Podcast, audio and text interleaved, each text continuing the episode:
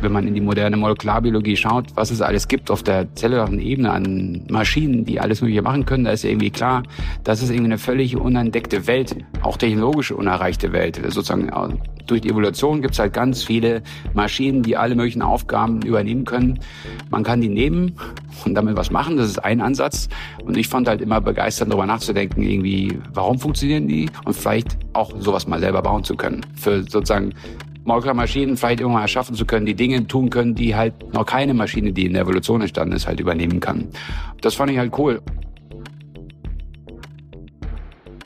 Danke für euer Interesse. Herzlich willkommen zu Sprint, dem Podcast für Menschen, die Neues neu denken. Mein Name ist Thomas Ramge und ich freue mich sehr auf unseren heutigen Gast, Professor Dr. Hendrik Dietz. Er ist zum einen Professor für Biophysik an der TU in München und Principal Investigator am Labor für Biomolecular Design.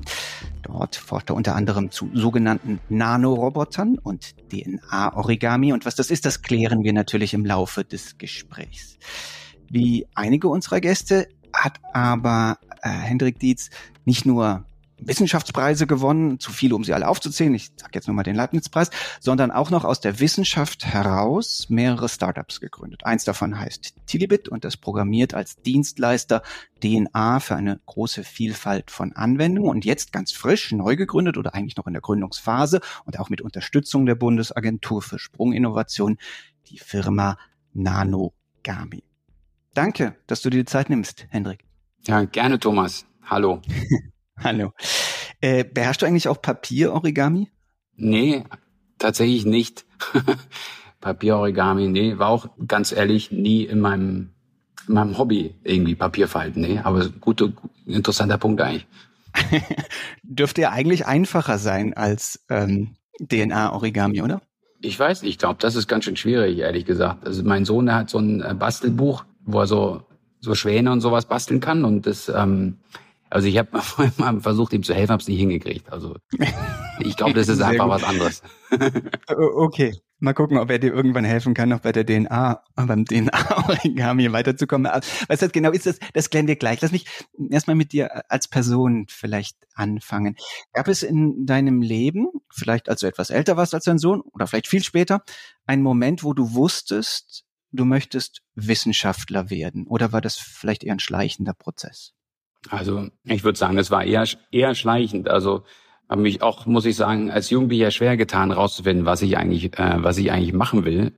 Ich habe dann irgendwann halt Physik studiert, weil mir das in der Schule mal leicht gefallen ist und irgendwie fand ich das schön, so klare Konzepte zu haben und ein bisschen. Das Schöne an der Physik ist, man versucht halt Sachen vorherzusagen, na, wie sie sich in der Zukunft verhalten, basierend von dem, was man, was man schon weiß. Das ist eigentlich ganz, das ist eigentlich ganz spannend gewesen. Dann habe ich ja Physik studiert, aber ich habe auch nie irgendwie dann jetzt so, da ist jetzt nicht irgendwie der große Funke über, übergesprungen oder sowas. Ich habe halt mich in die Vorlesung gesetzt und die Sachen gemacht.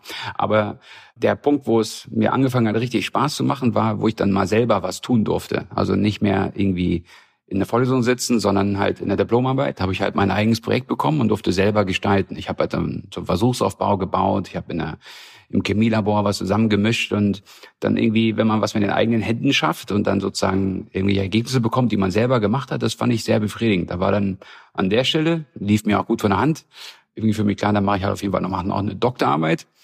Die ist dann eigentlich auch, war nicht so, dass ich dann die Lust schon verloren hätte, hat Spaß gemacht, gut gelaufen. Und ähm, dann habe ich gedacht, ja gut, dann mache ich noch ein bisschen weiter, mache ich halt noch einen Postdoc und der, da ging es dann irgendwie auch gut. Neue Möglichkeiten, die mich interessiert haben, haben sich aufgetan. So, so lief sozusagen, gab es gab das eine das andere. Aber vielleicht war eben so dieses selber machen, der Punkt, wo man selber machen konnte, der war entscheidend. Der passt ja auch sehr gut zu Unternehmertum. Aber lass uns noch ein bisschen bei der Wissenschaft bleiben. Warum war es da nicht irgendwie klassische Physik oder Astrophysik, sondern Biophysik oh, mit vielen Schnittstellen zu Chemie? Ja, das ist äh, auch eine gute Frage. Also ich bin so ein Science-Fiction-Kopf. Also ich habe schon immer mit großer Vorliebe Science-Fiction-Bücher gelesen, alle möglichen. Die, die Köpfe mögen wir gern bei der Sprint. Da gibt's auch ja, bei der Sprint viel. Alle möglichen Autoren und ich bin da irgendwie mag, mag fand ich das immer toll, so über irgendwelche Zukunftsszenarien nachzudenken, irgendwelche lustigen technologischen Lösungen und die sozusagen die Stories, die, die sich, die sich basierend darauf halt entspinnen können. Und ähm, dann nun, als Physiker hat man eigentlich keine Ahnung von der Biologie und ich habe irgendwann durch Zufall was über die ATP-Synthase gelernt. Das ist ähm, ein Enzym, eigentlich ein molekularer Motor, den sozusagen jede Zelle auf der, Erde, auf der Erde halt hat, weil jede Zelle auf der Erde braucht eben einen Treibstoff und das ist eben Adenosintriphosphat, ATP und dieses Enzym äh, produziert es halt und zwar indem es sich dreht. Das ist eigentlich total abgefahren. Das ist so ein bisschen wie so eine Turbine, die durch einen Ionenstrom über eine Membran angetrieben wird und das ist eben ein Molekül, hat irgendwie 50.000 Atome oder sowas und ähm, da werden eben sozusagen ADP und Phosphat, also die Ausgangsstoffe für ATP, die werden eben sozusagen durch Rotation und mechanische Manipulation auf der molekularen Ebene eben so zueinander positioniert und zueinander gebracht, dass eben sozusagen ein energetisch höherwertiges äh, Molekül dabei synthetisiert werden kann. Das ist sozusagen mechanische Synthese, wenn man so will. Total abgefahren. Wie, wie ein Betonmischer oder? Ja, auf eine Art, nur halt auch sozusagen, man nimmt, dass kein Beton rauskommt, man nimmt Atome, Energie. bringt sie quasi äh, an den richtigen Ort äh, und dann entsteht halt ein, ein Molekül, das sozusagen, oder in dem Fall waren schon Moleküle, geht, entsteht auch ein größeres Molekül. Und das sozusagen, das kann eben das fand ich irgendwie begeisternd, dass es solche winzigen Maschinen gibt und je mehr man sozusagen wenn man in die moderne Molekularbiologie schaut, was es alles gibt auf der zellularen Ebene an Maschinen, die alles Mögliche machen können, da ist irgendwie klar, das ist irgendwie eine völlig unentdeckte Welt, auch technologisch unerreichte Welt. Sozusagen durch die Evolution gibt es halt ganz viele Maschinen, die alle möglichen Aufgaben übernehmen können. Man kann die nehmen und damit was machen. Das ist ein Ansatz. Und ich fand halt immer begeisternd, darüber nachzudenken, irgendwie, warum funktionieren die und vielleicht auch sowas mal selber bauen zu können. Für sozusagen Molkermaschinen vielleicht irgendwann erschaffen zu können, die Dinge tun können, die halt noch keine Maschine, die in der Evolution entstanden ist, halt übernehmen kann. Das fand ich halt cool. Und es ist eben auch so in der Physik, da wird man halt jetzt auch viel mit so Festkörperphysik, Halbleiterphysik und Mechanik und solchen Sachen konfrontiert. Und das ist auch alles super spannend. Nur in vielen Bereichen gibt es halt schon eine große Industrie, wo man sieht, da hat man auch nicht das Gefühl, dass man jetzt, also ich zumindest hatte nicht das Gefühl, dass ich jetzt hier irgendwie noch einen Beitrag leisten kann, der irgendwie irgendwie, wo man richtig was voranbringen kann. Und in dem anderen, in der Biophysik gab es eben noch ganz große Lücken, gerade in diesem Bereich. Ähm, ja, da gab es halt quasi einen Bedarf, wenn ich so will, und das, wenn man so sagt. Und deswegen habe ich mich dafür mehr interessiert. Sehr spannend. Kann man deine Forschung, ich will jetzt nicht sagen in 30 Sekunden zusammenfassen, das wäre vielleicht zu, zu viel verlangt, aber kannst du so versuchen, möglichst eng zu fassen, was eigentlich die Kernfrage ist, der du nachgehst und was das Ziel auf der Suche nach der Antwort ist oder was die Antwort sein könnte. Ja, muss ich kurz äh, schlucken. Also ich, ich habe hier ein, ich habe einen Satz, mit dem, dem man, der ist vielleicht ganz gut zusammenfasst, aber der ist halt vielleicht ein bisschen sehr abstrakt. Also im Prinzip, was wir betreiben, ist sowas wie Anlagen- und Maschinenbau auf ganz, ganz, ganz, ganz kleiner Skala. Auf einer Skala, wo man keine anderen Maschinen hat, um selber Anlagen zu bauen. Sozusagen, wir versuchen Systeme zu erschaffen, die sich sozusagen selbst zusammenbauen können, aufgrund von sozusagen chemisch kodierten Informationen. Die Bausteine für diese Systeme sollen sich halt selbsttätig in Lösungen zusammentun, weil sie so winzig sind, dass es keine Fertigungsanlage, die von sozusagen keine Nadel oder sowas, die von außen kommen könnte und sozusagen Komponente A an Komponente B irgendwie anflanschen könnte. Das funktioniert halt nicht auf dieser winzigen Skala und da muss man halt andere Wege finden, wie man solche äh, Maschinen bauen kann. Und die Natur hat eben ganz viele spannende Wege schon erfunden, wie man sowas machen kann. Das ist, nennt sich äh, auf Englisch, klingt ein bisschen fancy, ich versuche es dann zu erklären auf Deutsch, das nennt sich sequenzprogrammierte ähm, Selbstassemblierung. Also im Prinzip in der Natur ist ja so, wir haben ähm, unsere Gene, gell? und jedes Gen kodiert letztlich für die Aminosäurenabfolge in einem Protein. Und diese Aminosäurenabfolge reicht aus, um sozusagen, wenn dieses, äh, diese Polypeptidkette, also diese Proteinmolekül quasi durch das Ribosom äh, synthetisiert wird, dann faltet sich dieses Polymer einfach selbsttätig in eine bestimmte Form und die ist eben ausschließlich schon auf der Sequenzebene kodiert. Und das ist brillant, ne? weil sozusagen der Bauplan allein reicht schon aus, dass das Ding sich dann selbsttätig zusammentut. Und unglücklicherweise ist das Ganze sozusagen technologisch nachzubauen, zu imitieren mit Proteinen immer noch eine ganz harte Nuss. Und die Physiker neigen dazu, sich dann halt immer mal erstmal Modellsysteme ähm, zu suchen, die ein bisschen einfacher sind, mit denen man halt ähm, vielleicht dieselben Prinzipien erstmal imitieren kann. Und das geht halt mit DNA-Molekülen tatsächlich in der Tat. DNA ist auch ein Polymer, ähm, hat vier Bausteine und es gibt sozusagen eine dominante Wechselwirkung zwischen diesen vier verschiedenen Basen, Restgruppen, die halt dafür sorgen können, dass man halt, wenn man eine bestimmte Sequenz irgendwo definiert, dass diese sich halt auf eine bestimmte vorprogrammierte Weise mit anderen Molekülenlösungen zusammentut. Und dieses einfache Prinzip kann man halt zu erstaunlicher Komplexität treiben. Ähm, natürlich nicht ohne sorgfältiges Studium und äh, mühsames Analysieren der Syntheseprozesse und so weiter und so fort. Aber das ist so ein bisschen des Pudels Kern sozusagen. Warum sprichst du immer von Maschinen, nicht? Wenn wir per se erstmal von, von einer, einer Maschine im Kopf haben, dann haben wir irgendwie natürlich erstens was Großes äh, im Kopf, aber auch was, was Mechanisches. Du hast eben auch den Begriff Motor verwandt mhm. auf Zellebene. Wie hilft uns der Begriff der Maschine zu verstehen, was du auf dieser kleinstteiligen Ebene machst? Also das ist eine ganz, äh, ganz gute Frage. Wir benutzen Maschine, weil das sozusagen ein makroskopisches Konzept ist, was wir kennen. Das ist sozusagen, würde ich sagen, eine Maschine ist halt ein Objekt, das halt ähm, eine technologische Funktion, ne, Mensch gewünschte Funktion ausübt. Und man kann sozusagen an einer Seite irgendwas tun. Da drin sind ist irgendein, irgendein Mechanismus drin, der sozusagen am anderen Ende dann halt der Maschine ist erlaubt, irgendeine Operation durchzuführen. Also sagen wir mal, Mähdrescher zum Beispiel, oder? Ist eine Maschine, würde ich sagen, eine komplizierte Maschine, fährt übers Feld, weil oben ein Fahrer sitzt und sie darüber bewegt und äh, hackt das Getreide ab, wird zerlegt, macht irgendwelche Prozesse, und hinten kommt irgendwas raus. Das ist eine Maschine, die ähm, verbraucht auch Energie. Hm, man muss sozusagen Energie reinstecken, damit sie das tut, was man will, äh, dass sie tut. Ähm, jetzt ist es so, der Begriff molekulare Maschine wird auch gern verwendet. Ähm, im Kontext von Proteinen.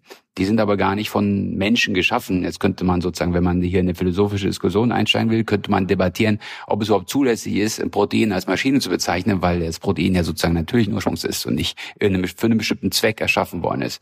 Aber nichtsdestotrotz, die meisten Proteine zum Beispiel in der Zelle, die haben eine bestimmte Funktion. Zum Beispiel ATP-Synthase, wie ich schon genannt habe. Die Funktion dieser Maschine ist ATP synthetisieren. Ähm, ist halt so entstanden irgendwie. Und die ist halt ultra winzig. Und unser Ziel ist halt irgendwie Maschinen zu bauen, die halt auch sozusagen diese Art von Manipulation, die halt möglich sind, wir sehen es ja in der Biologie, auf dieser Skala halt auch können. Genau, und die sich dann auch noch selbst vervielfältigen. Ja, genau. Also die alte Science-Fiction-Vision der Self-Replicating Machine in sich tragen. Ja, wobei, das weiß ich gar nicht, ob ich bei Self-Replicating, ähm, ich bin, ich bin wäre erstmal zufrieden, wenn wir sozusagen eine äh, Maschine mit nennenswerter Funktion bauen könnten. Die muss sich nicht selbst replizieren, da hätte ich vielleicht sogar erstmal wieder Angst davor, dass das irgendein unintended consequences äh, sozusagen halt dann hat, aber einfach eine, die halt was kann, äh, was es nicht schon in der Natur gibt oder mit den Maschinen aus der Natur halt auf eine Weise interagieren kann, die halt für uns als Menschen halt nützlich ist. Verstehe. Genau. Und der dritte Begriff, den ihr in dem Kontext ja oft verwendet, ist der des Nanoroboters, ne? der natürlich auch sehr viele gewisse Assoziationen von mhm. uns auslöst. So bis hin ne, dazu irgendwie so, dass da irgendwie so ein kleines U-Boot durch unsere Blutbahn irgendwie rasen könnte, um irgendwas zu, zu reparieren oder so. Aber da wären wir dann auf einem anderen Feld, richtig? Also Nanoroboter, warum heißen die so? Was sind die? Also Roboter ist ein zusammengesetztes Wort und ich glaube, den Begriff kann man eben auch genauso erkunden. Roboter sind eigentlich meinen, damit ist gemeint, ein irgendein autonom agierende Maschine oder ein System, sagen wir mal. Das ist quasi eine etwas fortschrittliche Maschine, eine, die man halt programmieren kann, die bestimmte Instruktionen eingibt oder sowas und die dann halt autonom, unabhängig, dass der, dass der Mensch jetzt oder Benutzer halt jetzt sozusagen den Prozess jetzt die ganze Zeit verfolgen muss, die halt autonom halt ähm, dann irgendwas äh, entscheidet und halt äh, eine Funktion ausübt. Idealerweise wird die halt zunehmend komplex und kann eben auch mit unvorhergesehenen äh, Ereignissen halt irgendwie umgehen. Und ein Nanoroboter ist halt, damit ist eben genau sowas gemeint, aber halt extrem miniaturisiert mit nanoskaligen Abmessungen. Und das wirft eben zusätzliche Herausforderungen heraus äh, auf. Ne? Also sozusagen schon auf der Makroskala ist ja extrem schwierig, Roboter oder Robotersysteme zu bauen, die, sagen wir mal, viel können. Also gab sehr beeindruckende Fortschritte und die, die Herausforderung liegt halt oft in dieser Regelungstechnik. Ja, und sozusagen dieses, äh, diese Systeme halt intelligent genug zu machen, dass sie eben auf unvorhergesehene Ereignisse irgendwie reagieren können und trotzdem ihren eigentlichen Zweck äh, erfüllen. Und jetzt muss man sich eben vorstellen, auf der Nanoskala, da können wir nicht eben noch einen Computer dranhängen und irgendwie das System online mit, äh, mit einem großen Cluster irgendwie verbinden. Da ist eben die Regelungstechnik, wie kriegt man die da rein, wie macht dieses äh, System eben autonome Entscheidungen und sowas. Das sind eben technologische Herausforderungen, über die man nachdenken muss. Spannend. Und nachdenken äh, alleine reicht vermutlich nicht. Man muss vermutlich auch ein bisschen rumprobieren. Okay, was macht ihr? Also wie schafft ihr es? Jetzt gehen wir mal von der semantischen Ebene weg hin zu, wie geht das? Und welche Anwendungsfelder gibt es? Ähm, zunächst erstmal, wie baut ihr diese Nanoroboter, Miniaturmaschinen, Molekularmaschinen? Also unser Hauptansatz äh, ist eine Fertigungstechnik, die nennt man, äh, die ist sozusagen gemeinhin, gemeinhin unter diesem Begriff DNA Origami halt äh, bekannt. Das ist eigentlich ein bisschen irreführend, ähm, was damit gemeint ist, oder sozusagen, dass man Moleküle faltet. Und Origami, da hat man halt gleich die Assoziation, dass man irgendwie so flächige Papiere irgendwie zusammenfaltet und knickt und man, damit ist auch sofort gleich die Assoziation da, dass man damit was irgendwie zum Spaß oder für die Kunst oder sowas herstellt, ist hier ist wirklich ein Fabrikationsprozess gemeint. Und eigentlich wäre sowas wie Stricken äh, mit DNA vielleicht besser, weil das ist nämlich das, was wir tun. Man muss sich das so vorstellen, wir wollen eine, irgendeine bestimmte Struktur erschaffen, ähm, die da haben wir einen Ziegelstein. Ne? Das ist jetzt nicht ein winziger Ziegelstein, der 10 mal 50 mal 30 Nanometer klein sein soll. Ja, und wir wollen diesen Ziegelstein aus DNA bauen, weil wir dann an diesen Ziegelstein irgendwelche zusätzlichen Funktionen dran bauen möchten. Zum Beispiel, wir wollen eine Reihe von Proteinen, die in einer enzymatischen Kaskade irgendwie beteiligt sind, einfach auf denselben, an denselben Fleck bringen, weil das irgendwie die Produktionsrate erhöht ja, von so einem Prozess. Das könnte eine technologische Anwendung sein vor diesem Ziegelstein.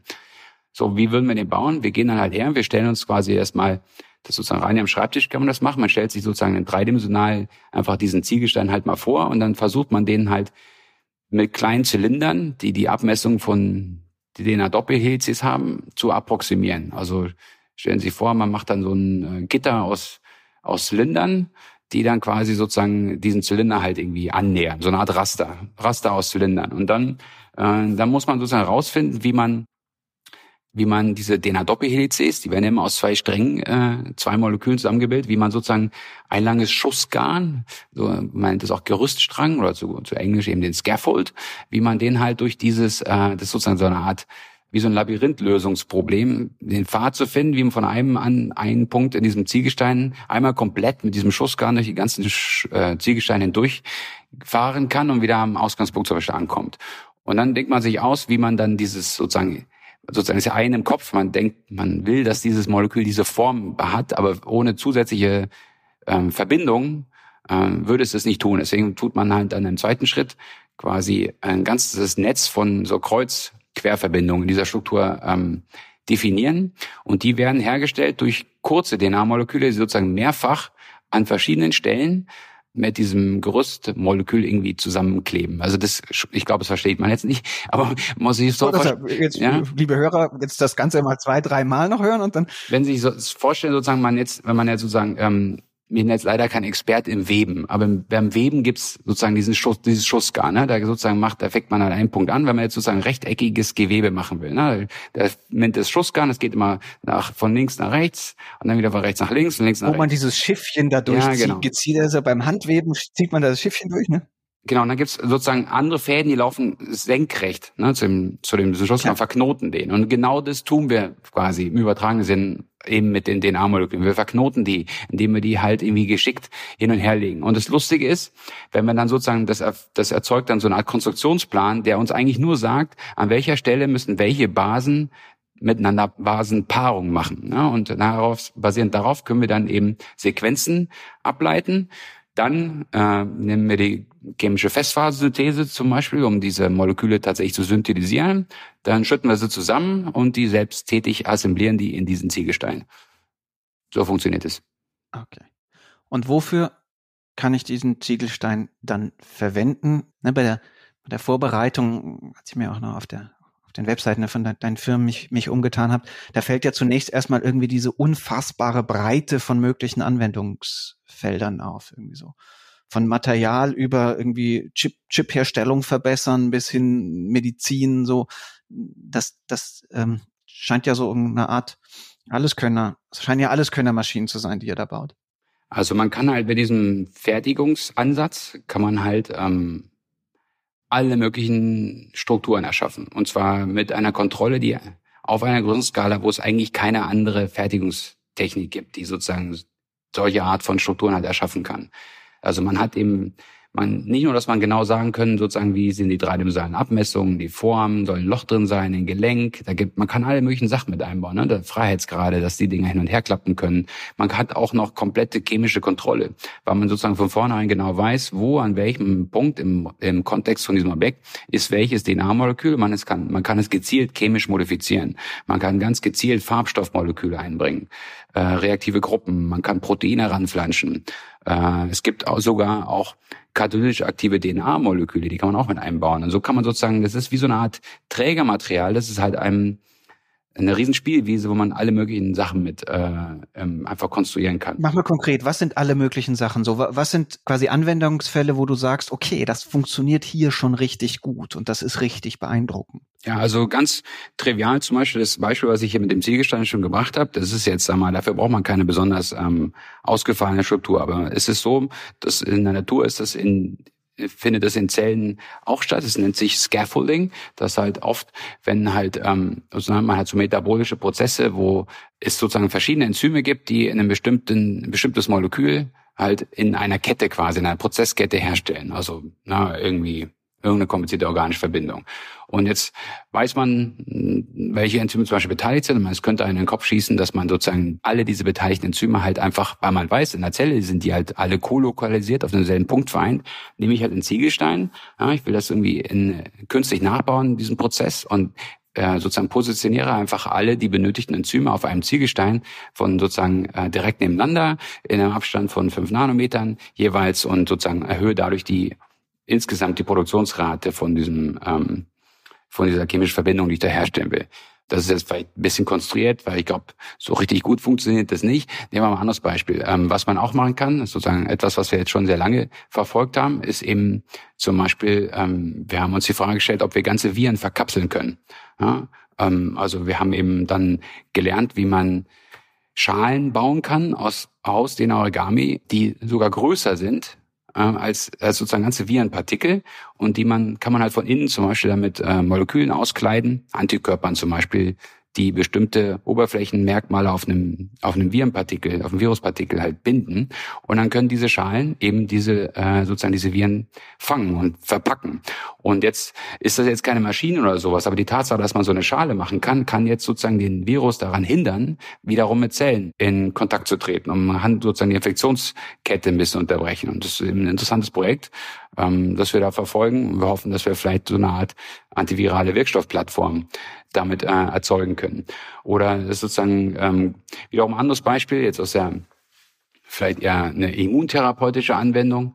Da gibt es eben sogenannte bispezifische Antikörper. Das ist ein ganz interessanter äh, Ansatz, zum Beispiel in der Krebstherapie, äh, wo man versucht, das körpereigene Immunsystem dafür auszunutzen, um ähm, sozusagen Tumorzellen zum Beispiel bekämpfen.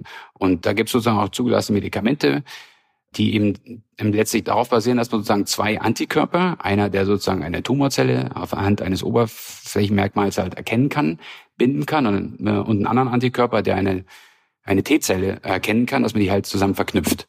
Und das Problem ist sozusagen, also ein mögliches Problem in diesen Ansätzen ist, mit diesen sogenannten bispezifischen Antikörper, ist, dass die halt sozusagen immer so diese Funktion ausüben können. Und wenn die sozusagen diese T-Zellen diesen, dieses, diesen Wirkstoff binden, dann werden die halt aktiviert. Das kann zu dann geht das ganze Immunsystem wird angeschalten und man kriegt Neben, Nebenreaktionen. Jetzt wäre es zum Beispiel spannend, kann man ein System bauen, das halt so eine logische Verschaltung hat, dass zum Beispiel nur wenn Antikörper A die B-Zelle oder irgendeine andere Zelle, die eine Tumorzelle zum Beispiel gebunden hat, dass nur dann eine weitere Meute, ein weiterer Antikörper präsentiert wird, der dann eine Immunzelle rekrutieren kann. Ne? Das würde sozusagen vielleicht die Spezifität erhöhen. Man kann sozusagen lauter solche Ideen entwickeln. Oder ganz wieder ganz anderes äh, Beispiel aus der, aus der Halbleiterindustrie.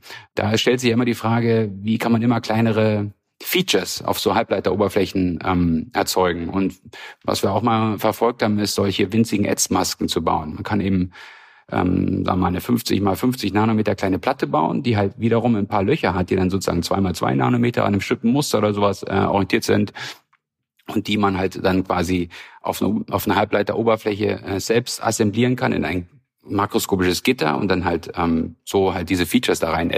Solche Sachen, also sagen, da, da ist der Kreativität quasi ähm, sind eigentlich keine Grenzen gesetzt und man ist sozusagen nur von seinem eigenen Erfahrungshorizont limitiert, was man halt so weiß, ne? wo man weiß, dass das nützlich sein könnte. Das war auch übrigens einer der Gründe, warum ich meine erste Firma damals gegründet habe, die Tillibit, weil ich eben wissen wollte, äh, was man halt noch so damit machen kann. Ich hatte halt so meine Froschperspektive als Biophysiker, hatte eben so Einzelmolekül, mechanische Messungen und sowas, das waren halt Nischenanwendungen. Das wusste ich auch, als ich sie verfolgt habe. Und ich habe gedacht, jetzt machen wir mal eine Firma und schauen, bieten diese Dienstleistungen halt an und schauen, was es halt noch so alles gibt. Vielleicht gibt es ja einen Bedarf in einer ganz anderen Ecke. Und gibt's den? Den gibt's auf jeden Fall. Also das war, ähm, ja, das ist so eine Art Ingenieurbüro mit eigener Fabrik geworden.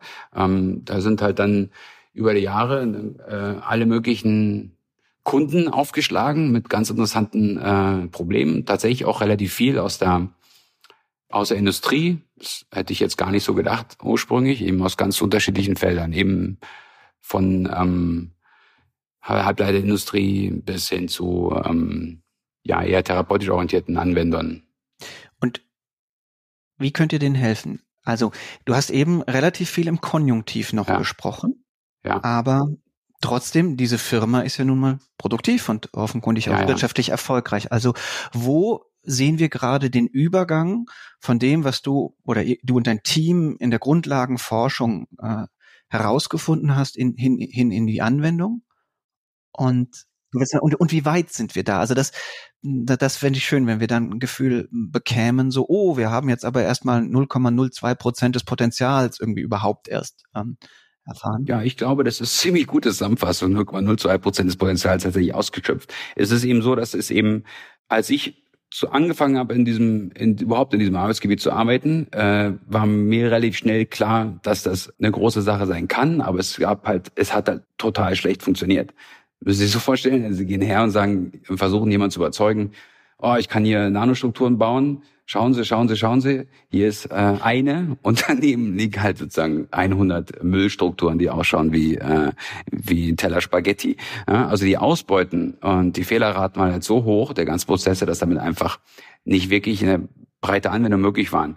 Hinzu ist es so gewesen, dass quasi ähm, dass diese Strukturen über lange Jahre nur in bestimmten äh, Bedingungen stabil waren, weil wir noch nicht gelernt hatten, wie wir die zum Beispiel halt stabilisieren können, so dass sie halt in allen möglichen Bedingungen halt äh, zum Beispiel im Vakuum oder in Wasser, destilliertem Wasser oder im im Serum oder sowas, in solchen Bedingungen überhaupt ähm, überleben können. Und das waren sozusagen technologische Hürden, die man eine nach der anderen sozusagen um umnocken musste, um überhaupt Anwendung zu erschließen. Und das ist halt auch eine wichtige Hürde, die wir auch erschließen mussten, war Massenproduktion da die Komponenten, nämlich DNA-Moleküle, über chemische Festphasensynthese typischerweise hergestellt werden, die sind, diese Prozesse sind nicht ausgelegt eigentlich für, die sind ausgelegt für viele verschiedene Sequenzen in sozusagen in, in, in kürzester Zeit, aber nicht nicht viel davon. Aber für eine breiten Anwendung braucht man viel davon und dafür ist sozusagen diese diese Prozesse viel zu teuer. Und ähm, wir haben dann halt erst 2017 zum Beispiel erst ist es dann gelungen, haben wir so einen biotechnologischen Prozess entwickelt, mit dem wir eben sagen wir mal, kosteneffizient auch Massenproduktion machen können, so dass man halt eben na, auch da auf der Grammskala zum Beispiel halt, ein Gramm ist eben nicht viel. Sie wissen, ein Gramm ist nicht viel. Ein Gramm war für uns extrem viel. Mhm. Ja, wir haben Mikrogramms gemacht. Das ist sozusagen, das ist natürlich klar. Da hat man natürlich, da bleibt man natürlich in der Nische stecken. Da kann man nicht aus der Nische rausgehen. Daher der Konjunktiv, weil ja, viel dieser aber trotzdem, selbst mit den Nischen, mit diesen Minimengen, die man halt lange zur Verfügung hatte, konnte man halt schon sozusagen Forschung machen, R&D, um bestimmtes Anwendungen halt zu äh, sozusagen aufzugleisen, sage ich mal. Und oft ist halt war dann halt die Herausforderung nicht unbedingt quasi die Strukturen selber zu erzeugen, dann nachdem wir gelernt haben, wie man synthetisieren, sondern eher nachzuweisen, dass diese Anwendung, die man da im Kopf hat, dass sie überhaupt funktionieren und die zu verfeinern. Fällt dir da ein Case ein, über den du sprechen darfst, wo jetzt ein Kunde schon irgendwie aufgrund eurer gewissermaßen eurer Unterstützung dann jetzt tatsächlich äh, irgendwie eine, eine größere Anwendung hinbekommen hat? Also die meisten dieser Sachen sind sozusagen immer noch im, äh, im Fluss, sozusagen. Die sind immer noch in den Ent Entwicklungsabteilungen. Könnte ich jetzt, dürfte ich wahrscheinlich auch nicht. Nee, nee, nee. Jetzt die, die DNAs, äh, die, die DNA sag ich schon, die NDA, die NDAs, ist mir noch nie aufgefallen, dass DNA eigentlich nur die Umkehrung vom NDA ist. Genau, also die NDAs durchzugehen, das, das wäre jetzt spontan nicht so möglich. Wo steht denn Tilibit selbst? Also ähm, wie viele Mitarbeiter habt ihr? Seid ihr auf einem Wachstumspfad? Wie, wie, wie handhabt es ihr mit der Finanzierung? Holt ihr Venture rein? Also, wo steht die Firma heute? Also ich glaube, die hat es jetzt geschafft, sich am Markt zu etablieren. Eigentlich musste sich halt einen eigenen Markt erschaffen. Die Leute wussten nicht, dass es diesen Bedarf an diesen Strukturen haben, zu dem Zeitpunkt, wo ich die Firma gegründet habe. Äh, und das war dann auch nicht einfach. Das kannst du dir wahrscheinlich vorstellen. Ähm, das, ist, das, das, ist das Wesen der Sprunginnovation, ja. dass sie ihren eigenen Markt erstmal selbst schaffen muss. Das ist nun mal, und, und du hast ja mit Henne-Ei-Problemen dann zu tun, die man sich gar nicht ausdenken kann, vermutlich. Also das war wirklich auch schwer am Anfang. Also es war wahrscheinlich, kann man auch sagen, war vielleicht ein bisschen zu früh dran. Also ich war 2012, der Grund, warum ich 2012 die Telebit überhaupt gegründet hat, war sozusagen in diesem Jahr war es uns gelungen, diesen Syntheseprozess eben dramatisch zu verbessern, während wir, um bei diesem Ziegelsteinbild zu bleiben, den Nano-Ziegelstein vorher halt mit ein Prozent Ausbeute produzieren konnten, konnten wir auf einmal mit 95 Prozent Ausbeute produzieren. Immer noch in Kleinstmengen, aber zu dem Zeitpunkt war mir klar, dass das funktioniert. Damit können wir was machen. Und äh, dann hatten wir halt eine Reihe von Anwendungen, die wir schon im, hier bei mir sozusagen in der Arbeitsgruppe an der TU München verfolgt haben. Aber ich wollte da wissen, was gibt's da noch da draußen? Lass uns mal unsere Expertise anbieten und schauen, ob äh, ob es eine Nachfrage gibt.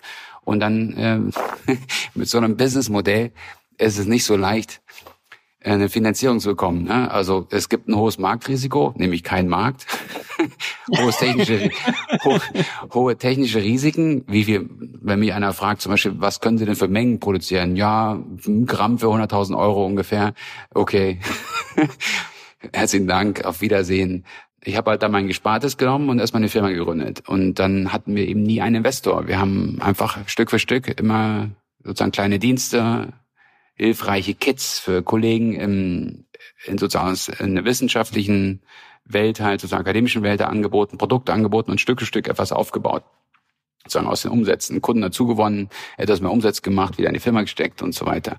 Und ähm, jetzt ist es so, jetzt scheint es, da gibt es mal diesen Begriff sozusagen der Knee of the Curve. Ich glaube, wir haben die äh, diese diese, dieser Knick, der jetzt, der scheint da zu sein. Also die letzten zwei Jahre, glaube ich, hat sich jetzt jeweils der Umsatz verdoppelt. Das ist, glaube ich, ganz cool.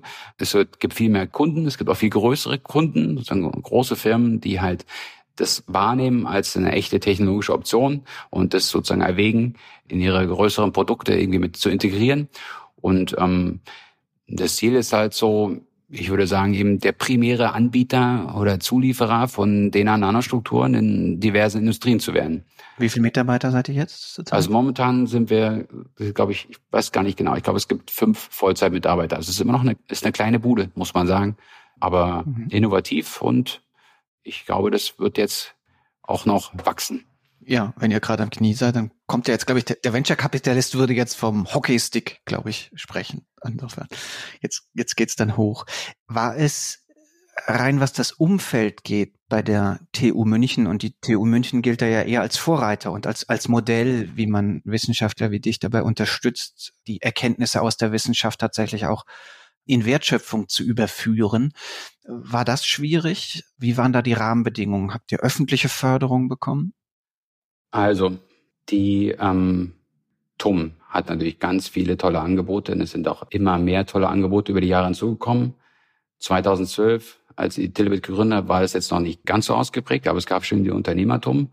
Und ähm, ich muss sagen, ich habe damals auch, das ist jetzt sozusagen auch ein, wirklich ein Fehler meinerseits, ich habe gar nicht alle Angebote in Anspruch genommen. Ich habe da gar nicht so drüber nachgedacht. Ich habe einfach vorwärts gemacht. Und das war sicher auch mein Fehler. Ich hätte vielleicht Sachen eleganter, schneller und äh, mit weniger Steinchen auf dem Weg äh, machen können, wenn ich einfach da mehr mich einfach ähm, sozusagen auf die Angebote, die es halt gab, verlassen hätte. Es war aber auch so, ich habe dann schon auch mit ähm, ähm, Sozialberatung gesucht und ähm, vielen Leuten geredet und viele konnten auch mit meinem Plan einfach nichts anfangen. So eine Art ähm, Ingenieurbüro für Nanostrukturen. Mein Businessmodell skalierte nicht. Das ist sozusagen einfach so eine Art Fee for Service. Ne? Wie sie gehen in zum Architekten, bauen mir ein Haus, dann baut er das Haus, kriegt halt äh, eine bestimmte Kompensation, das war's. Und das war halt auch nicht da sozusagen hat's halt, es hat nicht so viel Interesse geweckt. Nichts mit Hockeystick, ja, nichts genau. mit Skalierung, nichts mit Exponential Growth und so, nee. Das ist genau. Und wenn nicht in Exponential Growth kommt und das schon inhärent in dem Businessmodell nicht da ist, dann da ist die Attention Span sozusagen, die Aufmerksamkeit ist limitiert. Also viele konnten sicher mit meinem Plan nichts anfangen. Auch das sicher mein Fehler vielleicht, weil sozusagen natürlich wie präsentiert man ein Konzept, ähm, wie durchdacht es ist, ähm, das ist sozusagen die auch liegt in der Verantwortung des des äh, sozusagen werdenden Unternehmers. Aber es ist auch so, dass sozusagen halt mich wichtige Personen, muss man auch sagen, einfach wirklich ähm, bestärkt haben, es zu tun und mich unterstützt haben. Es war eben unter anderem der damalige Präsident Hermann, der ja sozusagen diese TUM, die Unternehmerische Universität, ganz wesentlich so dieses Konzept vorangetrieben hat und auch der Herr Schönenberger von der Unternehmertum, die haben mich ebenfalls bestärkt, das zu tun. Es gab aber auch, sag mal, ganz konkrete Tiefen, die auch den Weg der Telebit irgendwie beeinflusst haben. Ich hatte nämlich schon eine ganz konkrete Produktidee, die konnte ich aber nicht umsetzen, weil äh, ich mich nicht über eine Lizenzierung einigen konnte meines eigenen Patents, das ich sozusagen als äh, Erfinder an der TU München halt äh, erfunden hatte. Wir haben da einfach keinen keinen Weg zusammengefunden ähm, und dann musste ich halt was anderes machen. Das vertiefen wir jetzt mal nicht. Das vertiefen wir mal nicht, genau. Was da nicht funktioniert hat, weil das, wobei man könnte es vielleicht ähm, vertiefen, weil das natürlich auch wiederum prototypisch für viele Ausgründungen aus deutschen Universitäten ist, dass es eben Lizenzierungsprobleme gibt mit Wissen, was an Universitäten äh, geschaffen wurde. Aber lass mich anders fragen. Nun wirst du ja zum Wiederholungstäter. Richtig. Ja, jetzt, jetzt setzt du ja ne, quasi direkt quasi heute haben wir auch, glaube ich, die, die Nachricht bekommen, heute, also, während wir den, den Podcast aufnehmen, dass auch die Bundesagentur für Sprunginnovation deine neue Firma unterstützen wird oder mitgründen wird. Was hast du jetzt vor? Welche Lernerfahrungen aus deinem ersten Unternehmen nimmst du mit?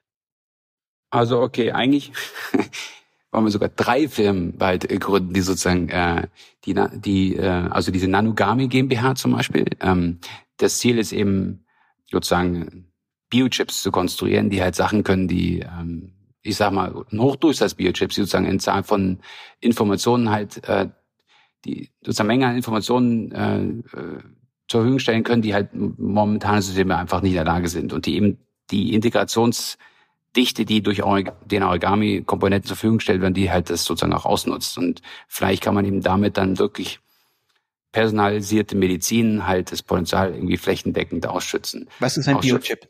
Ein Biochip. Ja, ein Biochip ist sozusagen ein Chip, der halt ähm, biologische Moleküle zum Beispiel, die Präsenz oder Abwesenheit von biologischen Molekülen, bestimmten Proteinen, äh, halt Sachen, die halt quasi in biologische Relevanz sind, die halt messen kann.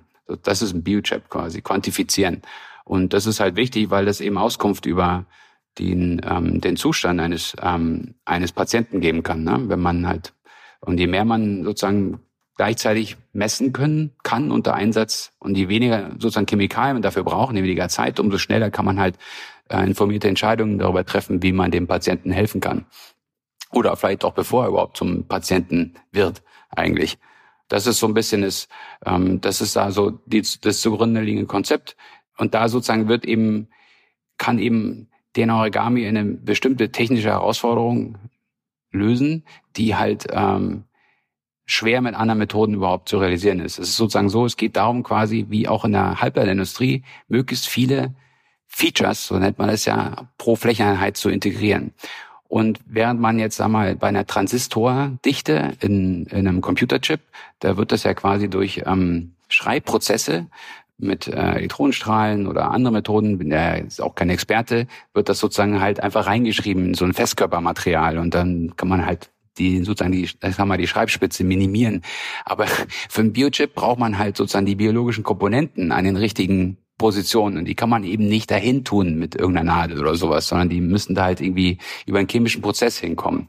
Und das Schöne ist sozusagen, Origami ist so eine Art Adapter. Man kann halt dann eine, eine Struktur bauen, die groß genug ist, dass sie halt in Oberflächenmerkmale, die man halt noch mit klassischen Netzprozessen zum Beispiel herstellen kann, da passen die halt rein und können dann quasi kontrolliert andere Komponenten, die man schon vorher quasi in Lösungen auf die Origamis positioniert hat, kann man die halt dann dazu hinbringen. Und so kann man halt die Feature-Dichte halt substanziell erhöhen. Und das ist eigentlich eine interessante Perspektive, die wir, die wir verfolgen wollen. Und Entschuldigung nochmal, das Produkt ist dann tatsächlich ein physischer Chip, den man dem Menschen dann implantiert, damit er sensorisch unterwegs ist, also irgendwie Messwerte ab, abnimmt oder oder e, etwas, was dann tatsächlich molekulare Prozesse verändert im Körper? Oder wie muss ich mir das vorstellen? Also ich glaube, zunächst geht es mal nur wirklich ums Auslesen von, äh, von Eigenschaften, sozusagen feststellen, was, äh, was ist, äh, wie viel von einem bestimmten Satz an Molekülen ist denn sozusagen in dem, zum Beispiel im, in der Spucke, im Speichel.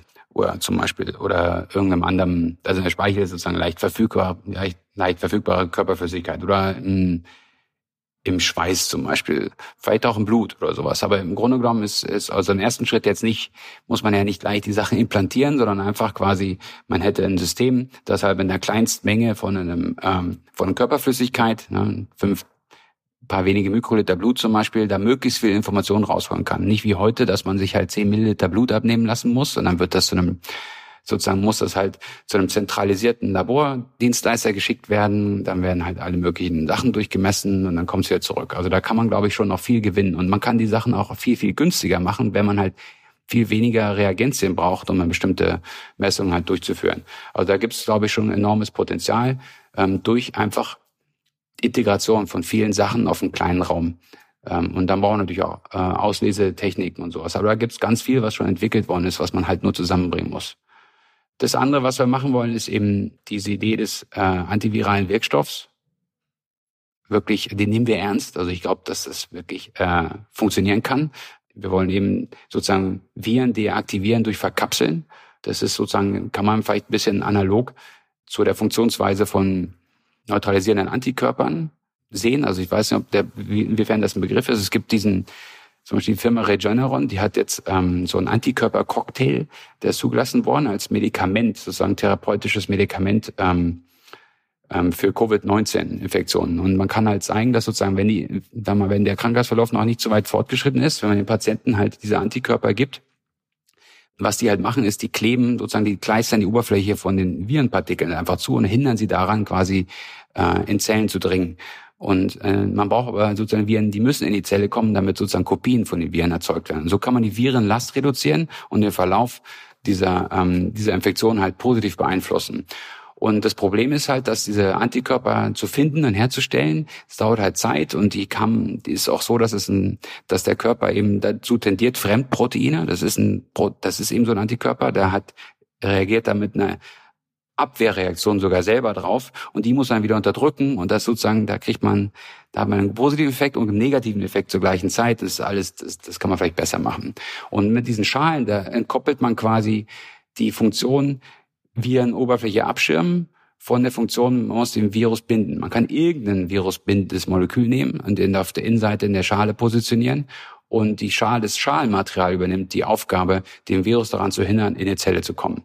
Und so einfach wie das Konzept klingt, äh, während Zellkulturen konnte man das zumindest schon zeigen, dass das funktioniert, also mit ähm, Zelllinien, aber eben noch nicht im Organismus. Und wir wollen das eben kommerzialisieren und aus dem akademischen Bereich rausnehmen, weil das eben so eine Art Projekt ist, wo man, wenn man es ernst nimmt, muss man halt äh, damit mit einer größeren Skala einfach rangehen und eben das wirklich ergründen. Und das ist, geht über das hinaus, was eben eine akademische Forschungsgruppe leisten kann. Insbesondere, wenn man daran interessiert ist, dass das irgendwie schneller vorangeht.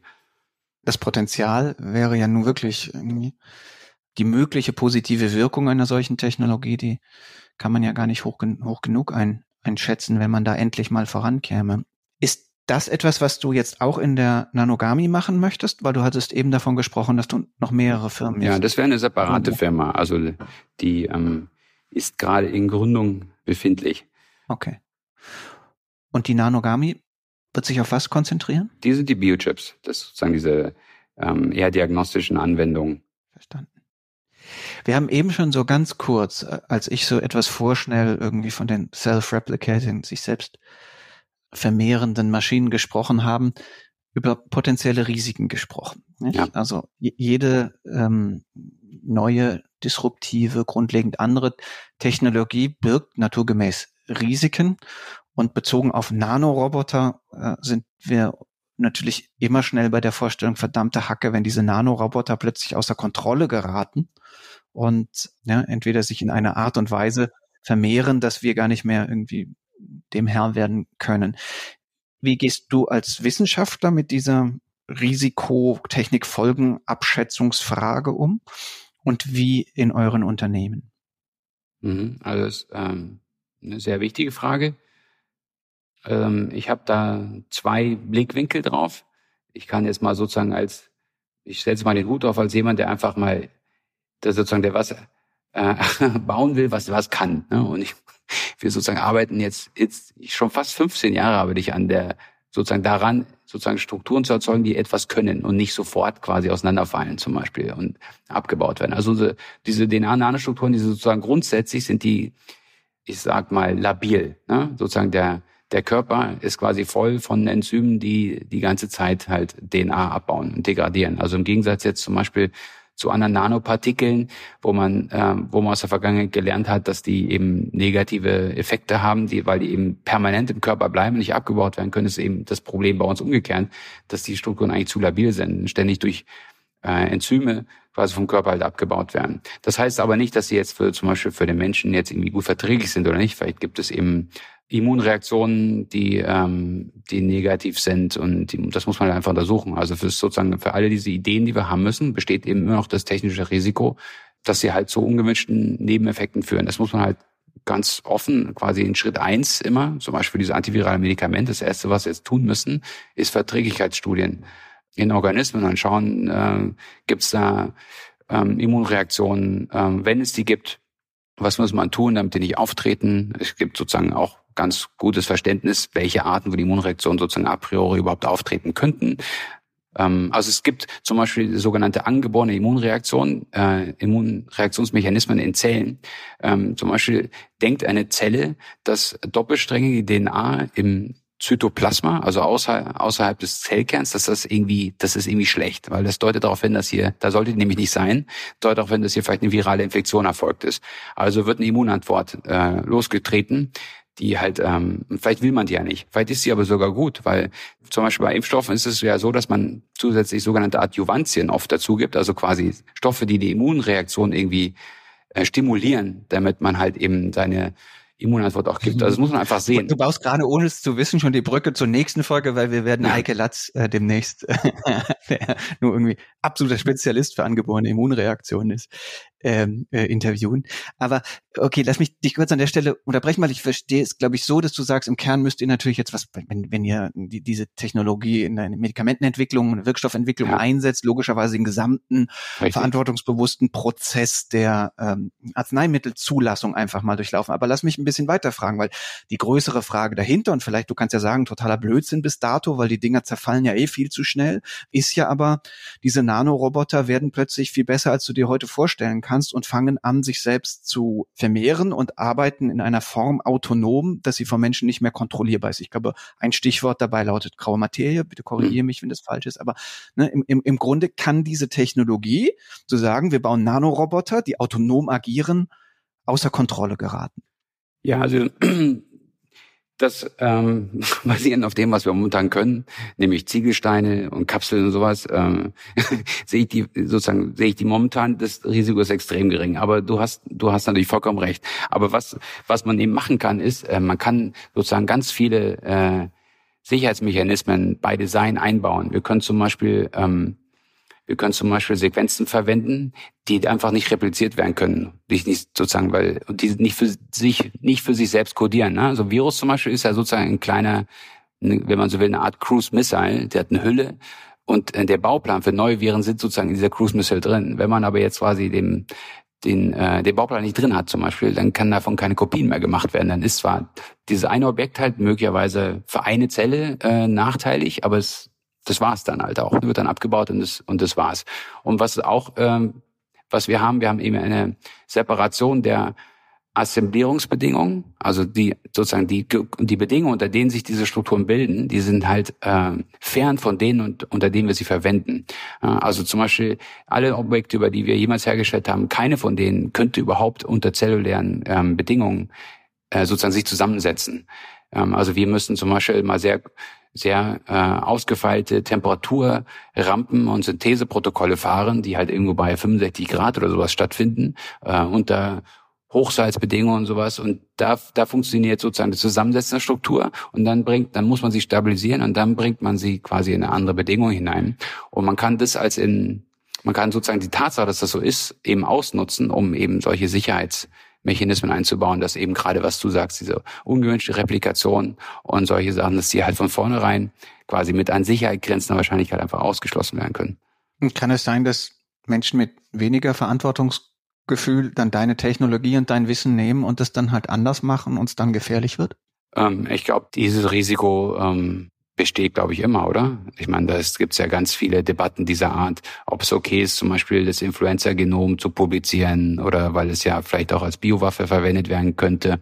Grundsätzlich, ich glaube irgendwie daran, dass die große Mehrheit der Menschen verantwortungsbewusst ist und sozusagen, äh, dass man sozusagen eher offen mit Technologie umgehen sollte und sozusagen man kann nicht sozusagen nur, weil eine Technologie möglicherweise auch negative Konsequenzen haben könnte, man sollte, man kann sie deshalb nicht verbannen, sondern sozusagen, wie soll ich sagen, Ignoranz oder Forschungsstopp ist sicher nicht die Lösung, sondern wenn es die Lösung ist, dann sozusagen halt die so zu ergründen, dass man auch immer sofort weiß, sollte mal was außer äh, Rand und Band geraten, wie man es wieder eindämmen kann, zum Beispiel. Ja, dass man sozusagen alle, alle Möglichkeiten in der Hand behält. Völlig klar. Finde ich ein interessanter und wichtiger Punkt, ne? dass irgendwie ähm, immer so Potenzial von vornherein aus Übervorsicht ähm, auszuschließen, genau. natürlich bedeutet, dass man nicht wirklich vorankommt. Und kein Risiko einzugehen, ist halt auch ein hohes Risiko. Zumal dann eben auch äh, es irgendwo anders auf der Welt dann jemand gibt, der das einfach weiter, äh, vielleicht dann weiter erforscht und dann sozusagen hat man einfach den Anschluss verloren aus sozusagen aus, aus dieser aus dieser Argumentation heraus. Ja. Ganz vielen Dank. Letzte Frage, die ich äh, allen unseren Gästen stelle. Du kennst sie schon. Welche Sprunginnovation würdest du dir fürs Jahr 2050, in drei, drei Jahrzehnten ungefähr, wünschen? Und sie darf nicht auf dem Feld deiner eigenen Expertise liegen. Womit glaubst du, mit welcher, welcher Idee, mit welcher Sprunginnovation käme die Welt am weitesten, am schnellsten voran? Ah, das ist eine ganz schwierige Frage. Ich habe äh, da auch jetzt ähm, ganz spontan kann ich nicht eine Sache nennen, sondern das da kann ich sozusagen aus dem Fundus der vielen Science-Fiction-Bücher, die ich gelesen habe, quasi dieses, da bin ich quasi hochgradig vorgeprägt. Ähm, aber 2050 ist ja auch noch eine Weile hin. Also ich würde mir schon wünschen, dass, also ich glaube schon sozusagen im gesunden, sozusagen, wie heißt das so schön, im gesunden Körper herrscht auch ein gesunder Geist. Also Gesundheit ist so ein hohes Gut, dass es schon toll wäre, wenn man halt ähm, einfach viele dieser Infektionskrankheiten oder Krebs oder sowas durch eben Tricks durch unter Kontrolle bringen, der sozusagen der molekularen Aspekte der Biologie irgendwie, dass man da halt einfach mehr eingreifen kann, als man es jetzt kann. Das ist aber sozusagen, ist das eine Sprunginnovation? Weiß ich nicht. Wahrscheinlich nicht. Na, im Ergebnis schon, ne? Ja. Also wenn wir jetzt die großen Geißeln der Menschheit loswären, Krebs, äh, Demenz das wär, und so. Das wäre das wäre total krass, oder? Eigentlich, dann kann man sich über andere, kann man sich auf andere Sachen konzentrieren. Also oder ähm, dann habe ich oft drüber nachgedacht, das ist jetzt bisschen, das ist so das ist banal eigentlich, aber irgendwie, wenn zum Beispiel diese, diese sozusagen Fernkommunikation, also wir haben ja jetzt ganz viele Videokonferenzen, machen wir ja gerade. Ne? Ich sehe dich jetzt hier auf meinem Bildschirm und das ist nicht das gleiche, wie dich wie dich halt vor Ort zu haben. Ne? Und aus diesem Grund äh, fahren wir halt von A nach B und verbrauchen ganz einen Haufen, ähm, machen einen Haufen Emissionen und es kostet viel Energie und Geld und Zeit. Und wenn man irgendwie, ich glaube, eine Sprunginnovation könnte sozusagen einfach das soziale Zusammenkommen von Menschen an verschiedenen Punkten, wenn man das irgendwie so gestalten könnte, dass es halt real ist, aber trotzdem nicht erfordert, dass man oder real wirkt, aber dass man halt nebeneinander ist. Ich glaube, das hätte auch einen großen Impact auf die Effizienz von vielen Prozessen. Das Holodeck das ja, Holodeck, Holodeck schau, ja, schau dir mal auf die, schau mal auf die Webseite de, der Bundesagentur für Sprunginnovation, da findest du eine, eine Innovation, die genau cool. in diese Richtung geht, nämlich ne, ich finde das cool. Die Holo-Brille, die wirklich sehr, sehr, sehr beeindruckend ist. Aber das Metaversum, äh, ich bin mal gespannt, wie viel digitale Ambivalenz jetzt das Metaversum uns bringen wird, weil was du da beschreibst, ne, die, die Vorstellung, in einem Raum sein zu können, um in einem sein, äh, Raum sein zu müssen, die ist auf der einen Seite natürlich charmant und beeindruckend, auf der anderen Seite wird sie wahrscheinlich ganz viele Fallout-Rebound-Effekte irgendwie mit sich ja. bringen, die die ganz, ganz furchtbar sind. Oder Energie halt, ne? Also sozusagen Fusionsenergie, wenn es die mal gäbe, Unlimited Energy oder sowas. Also das wäre schon toll. Too cheap to meter. Das wäre ganz großartig. Hendrik, ich merke schon, also ne, jetzt könnten wir noch über ganz viele andere äh, irgendwie tatsächlich weltvoranbringende Inno Innovationen sprechen. Ich, ich danke dir ganz, ganz herzlich dafür, dass du uns in deine ganz, ganz kleine Welt also in deine plane strukturierte Welt, Welt, so mitgenommen hast, dass wir, glaube ich, ziemlich viel davon verstanden haben. Vielleicht nicht alles. Ich danke dir ganz, ganz herzlich für deine Zeit. Und auch euch, liebe Hörerinnen und Hörer, danke ich ganz, ganz herzlich für eure Aufmerksamkeit. Falls euch unser Podcast gefällt, dann würden wir uns wie immer freuen, wenn ihr ihn empfehlt in eurem Freundes- und Bekanntenkreis, wenn ihr ihn in eurer Podcast-App bewertet oder sozial medial teilt. Und ansonsten gilt wie immer, in zwei Wochen kommt die nächste Folge und bis dahin bleibt neugierig,